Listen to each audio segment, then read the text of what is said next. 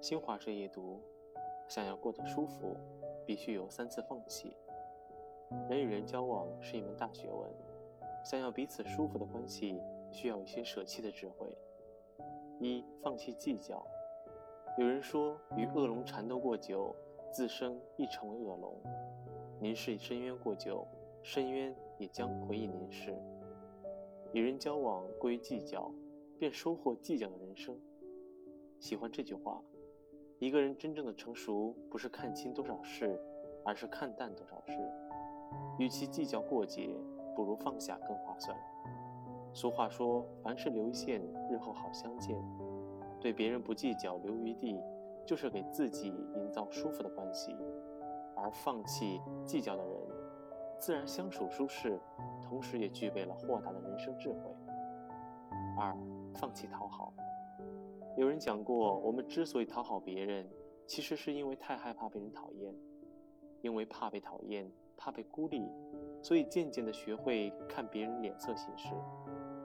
别人一笑，内心便放松；别人一怒，内心便无比恐惧。就这样小心翼翼地活着。然而，一味的讨好换回的关系，只会让人心累。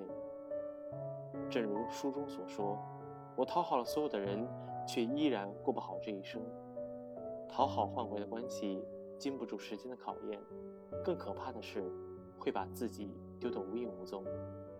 这世上没有人能够被所有人喜欢，所以不必为了取悦别人而失去自我。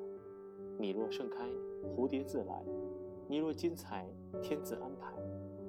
其实，让自己活得舒服，才能与人交往舒适，而与人交往中，便需要一份放弃。迎合他人的勇气。三、放弃期待。曾看过这样一个问题：如何看待你自己在别人眼里的地位？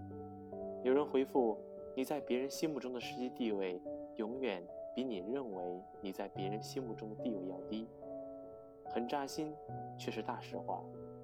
与人相处，不想失望，最保险的方法就是对他人不要期望过高。如果你付出后期待别人也付出，你对别人好，认为别人也对你好，你把别人当朋友，相信别人也把你当知己，结果等待你的是大失所望。